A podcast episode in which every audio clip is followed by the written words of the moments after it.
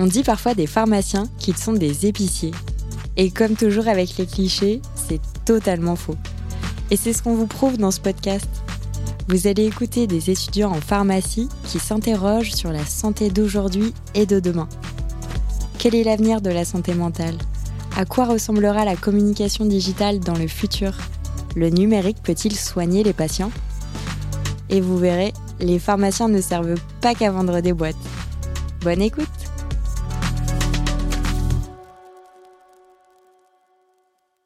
Bonjour, je m'appelle Jean-Baptiste et aujourd'hui je consacrerai cet épisode à l'entrepreneuriat.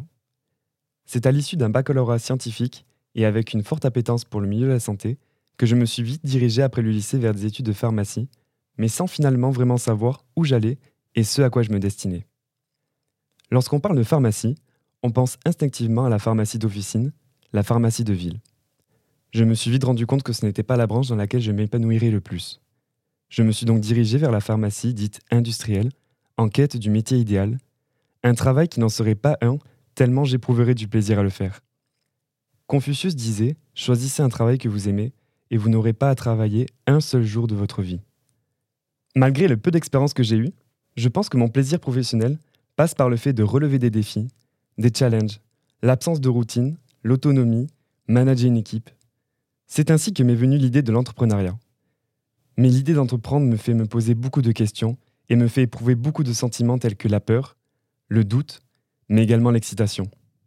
C'est pour tenter d'y voir plus clair que vous allez écouter aujourd'hui deux jeunes entrepreneurs afin de recueillir leurs témoignages et échanger sur leur motivation, leur aspiration et ce qui les a poussés un jour à devenir leur propre patron.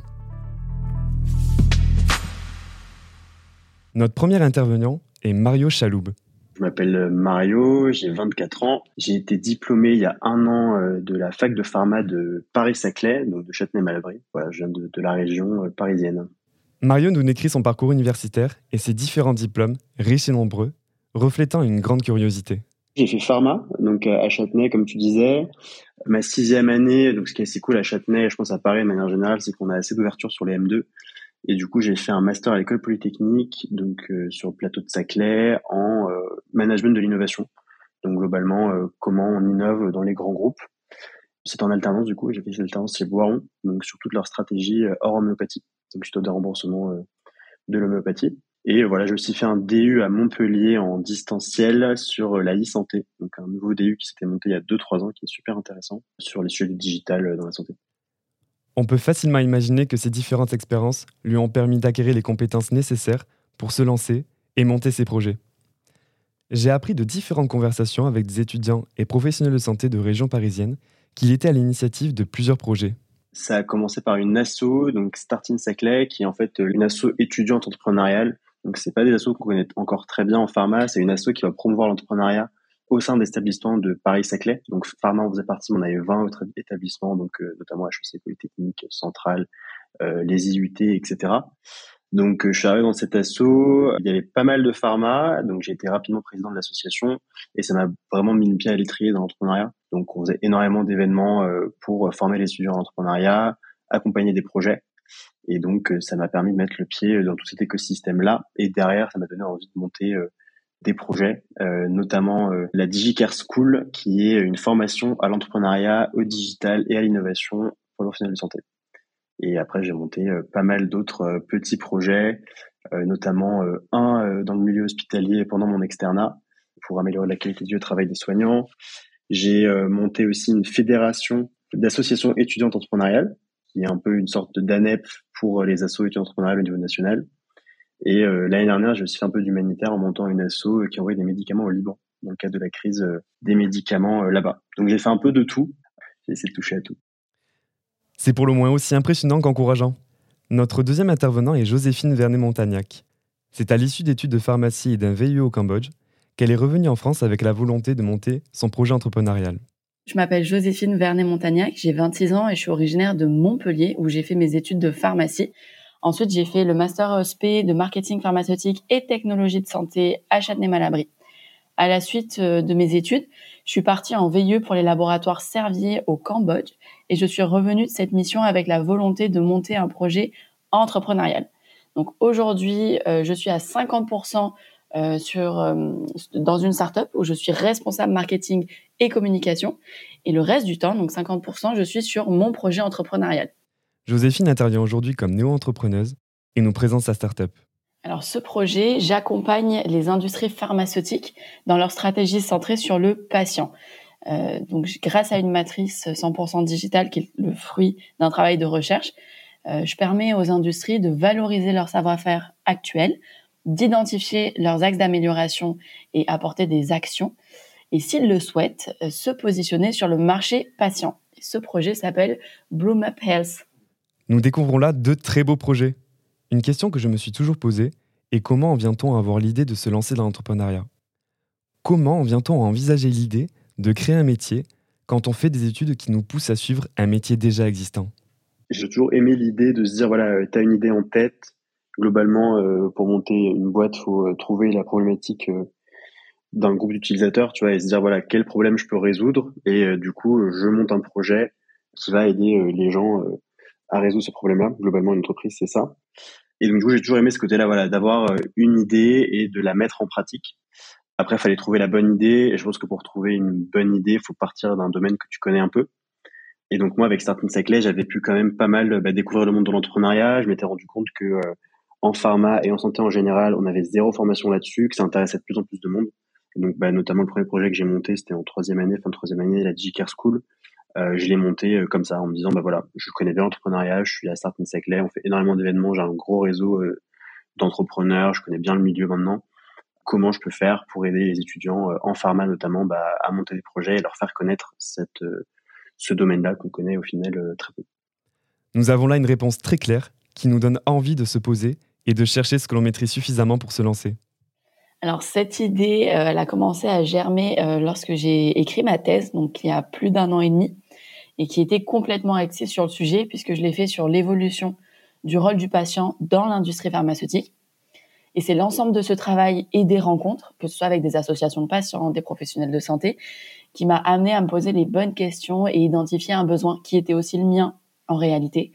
Voilà, donc aujourd'hui, ça fait quatre mois que je travaille à fond sur ce projet-là. Euh, ça fait un an et demi que, l'idée euh, m'est venue. Et en attendant, je suis incubée euh, chez les premières Occitanie. Nous découvrons là un nouveau terme qui paraît important dans le milieu de l'entrepreneuriat, l'incubateur. Joséphine nous explique un incubateur euh, d'entreprise qui peut être aussi appelé couveuse ou pépinière. C'est une structure d'accompagnement à la création d'entreprises. Donc l'incubateur est là pour apporter le soutien nécessaire à l'entrepreneur, que ce soit en matière euh, de conseil ou de financement. Donc par exemple, je prends l'exemple de mon expérience chez les premières Occitanie. J'ai eu des ateliers sur euh, de la communication digitale, de la stratégie commerciale, comment établir un plan financier. donc quand tu n'as pas fait d'études de finance, en effet, c'est des éléments qui sont difficiles à identifier. Quels sont les axes, la méthodologie? Donc, qui t'accompagne sur différentes thématiques. Euh, tu as aussi le business plan, faire un prototype. Voilà, c'est toutes les clés pour réussir son projet. Je trouve ça personnellement rassurant de pouvoir compter sur une structure qui nous accompagne dans la création de notre projet. C'est selon moi sécurisant d'avoir une épaule sur laquelle s'appuyer. Mais je me demande comment intégrer un tel organisme. Nombreux doivent être les critères pour pouvoir y adhérer. Les critères sont différents d'un incubateur à l'autre. Donc, par exemple, les premières, leurs critères étaient basés sur euh, de l'innovation, euh, mais l'innovation peut être perçue différemment d'un acteur à l'autre. Donc, euh, une innovation, par exemple, pour le BIC de Montpellier, ça va être dans la santé. Par exemple, des compléments alimentaires ne sont pas compris comme une innovation, même si tu réponds à une nouvelle indication. Voilà, c'est un exemple comme celui-ci.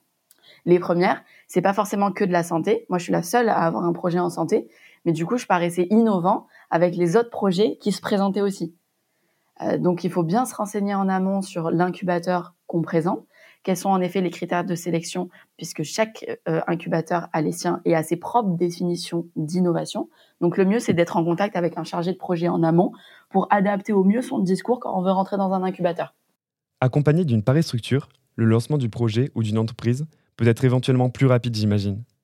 On peut se demander combien de temps s'écoule généralement entre le moment où apparaît l'idée et le moment où on la voit naître Ça a été assez rapide, je dirais moins d'un mois, euh, parce que c'était euh, au final assez facile à, mettre en place. Il fallait en fait trouver des intervenants, je les avais un petit peu tous dans mon réseau, trouver euh, des étudiants qui étaient intéressés. Donc voilà, c'était un peu préparer de la communication là-dessus. Et donc, du coup, ça s'est fait assez vite. Et globalement, c'est un conseil qui est assez important dans l'entrepreneuriat. C'est bah, dès qu'on a une idée, il faut aller la tester le plus rapidement possible pour voir s'il y a de l'intérêt et si c'est pas juste nous qui trouvons ça intéressant. Euh, parce que ça arrive souvent qu'on ait des idées qui au final n'intéressent pas forcément grand monde. Donc c'est assez important, je pense que ce délai soit le plus court possible, et ce que j'ai toujours essayé de faire. Aller prototyper, tester, pas besoin de rester un an entre guillemets à faire de la R&D ou euh, de vouloir euh, apporter le produit euh, ou le service le plus beau possible, mais vraiment aller parler avec des clients, parler avec des utilisateurs, comprendre leurs besoins pour leur apporter le produit le plus pertinent C'est très encourageant. Ça peut donc aller très très vite. On peut imaginer qu'il faut être assez sûr de soi, mais qu'il y a certainement des doutes avant, pendant et peut-être même après s'être lancé. Je pense qu'on a toujours des doutes euh, quand on entreprend parce que c'est, euh, on crée souvent quelque chose de nouveau. Donc, tu vois, c'est assez compliqué de, se dire, on est certain que ça va marcher, on est certain que ça va plaire, etc.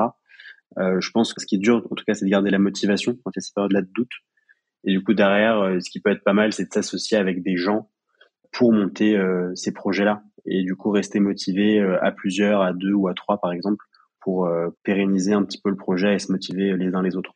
Euh, mais évidemment, je pense qu'il y a toujours euh, des, moments de doute où tu te dis, bah voilà, est-ce que ce que je fais, euh, c'est vraiment intéressant, utile, pertinent? Surtout quand tu n'as pas de clients, pas d'utilisateurs.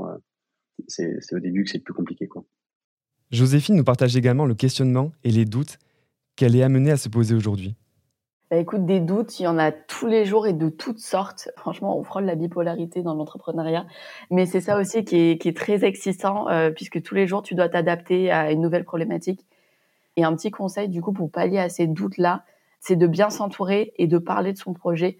Euh, moi, j'ai eu la chance d'avoir un mentor euh, au tout début du projet qui m'a poussé à aller plus loin dans mes réflexions et à me rassurer, à me mettre en confiance, puisque ça, un, un syndrome euh, qui est très courant, c'est le syndrome de l'imposteur. On a l'impression, bah, pour le coup, moi, je me lance, je suis vraiment proche de, de la fin de mes études, donc je suis jeune, j'ai pas forcément énormément d'expérience, mais pour autant, je sais aussi de quoi je parle. Et le fait de, partager, ça m'a permis d'enrichir mes idées, d'enrichir le projet et de me faire confiance. Euh, et donc ces moments de doute, euh, de par l'entourage, ils sont plus doux. Joséphine parle ici d'âge, d'études. On connaît de nombreux success stories d'entrepreneurs tels que Steve Jobs qui fonda Apple à 21 ans, Bill Gates qui créa Microsoft à 20 ans, au même âge que Mark Zuckerberg pour Facebook. Trois figures des nouvelles technologies pour lesquels on arrive à justifier leur jeune âge par l'innovation et la créativité qu'insuffle depuis toujours l'informatique. C'est à se demander ce qu'il en est du milieu de la pharmacie, réputé pour être de la vieille école. Y a-t-il un âge ou un moment opportun pour se lancer dans l'entrepreneuriat? Je pense qu'il n'y a vraiment pas d'âge, il n'y a vraiment pas de contraintes à se donner. Les contraintes souvent qu'on se met quand on va entreprendre, c'est des contraintes qu'on se met soi-même. Et au final, il y a des exemples dans tous les sens d'entrepreneurs qui avaient 16, 17, 18 ans, 19 ans, en pharma, il y en a de plus en plus qui entreprennent pendant leurs études et qui euh, montent de belles boîtes avant même d'avoir fini leurs études. Donc, euh, faut vraiment pas se mettre de limites, faut vraiment pas se mettre de barrières. Quand il y a des doutes, bah, faut s'entourer, faut se faire accompagner, juste vraiment euh, se sentir libéré par rapport à ça et pas avoir cette crise un peu de légitimité en se disant voilà, euh, j'ai pas le bon âge, j'ai pas les bonnes compétences. Au pire du pire, bah, vous allez échouer et en fait vous aurez appris beaucoup de choses. Et l'entrepreneuriat, c'est vraiment de la pratique, quoi. C'est vraiment pas euh, des cours ou des idées, c'est vraiment euh, pratiquer. Et euh, bah, plus on pratique, plus on apprend et plus on a de chance euh, bah, de réussir son projet, que ce soit du premier coup ou pas. En guise de conclusion, Mario et Joséphine nous partagent quelques-uns de leurs meilleurs conseils pour se lancer. Premièrement, votre meilleur investissement, c'est vous-même. Donc prenez le temps de vous former, de vous donner les moyens, que ce soit du temps ou de l'argent ou autre, mais vraiment investissez en vous. C'est ça, ça sera jamais une valeur qui est perdue. Ça, c'est mon premier conseil. Et mon deuxième conseil, euh, ça serait de créer et d'entretenir votre réseau. Le réseau, euh, c'est 80% du travail. Donc, euh, il faut pas lésiner quand on a l'impression que, que, que, le réseau, c'est beaucoup de politique aussi, hein, qu'on se le dise, mais le réseau, c'est les personnes qui vont vous recommander, c'est les personnes qui vont vous trouver des clients, c'est des personnes euh, qui vont avoir les mots justes ou qui vont être bienveillants ou pas, mais qui, qui vont vous vous remettre en question et ça va permettre de vous faire avancer. Donc vraiment, le, le réseau, c'est hyper important. Et ça commence euh, dès le banc de la fac, même si on n'en a pas conscience. Euh, S'entourer, se faire accompagner et surtout, bah, du coup, beaucoup parler avec ses utilisateurs pour comprendre c'est quoi leurs besoins, c'est quoi leurs problèmes et euh, construire un produit qui répond à leurs attentes et pas construire son produit de son côté pendant des mois et des mois, mettre de l'argent dedans sans écouter en fait euh, bah, son marché et ses utilisateurs. Nous pouvons remercier chaleureusement Mario et Joséphine pour leur partage d'expérience. Je pense que nous avons maintenant toutes les cartes en main pour nous lancer dans l'entrepreneuriat. Êtes-vous prêt à ne plus travailler un seul jour de votre vie? Si ce podcast vous plaît, parlez-en autour de vous, abonnez-vous sur les plateformes d'écoute et couvrez-nous d'étoiles. Ce podcast vous est proposé par MedCheck Studio, studio de production spécialisé dans la santé, créé par Marguerite de et Anka Petré. Sachez que nous avons d'autres podcasts qui parlent de santé. Pour les écouter, rendez-vous sur medcheck-studio.com.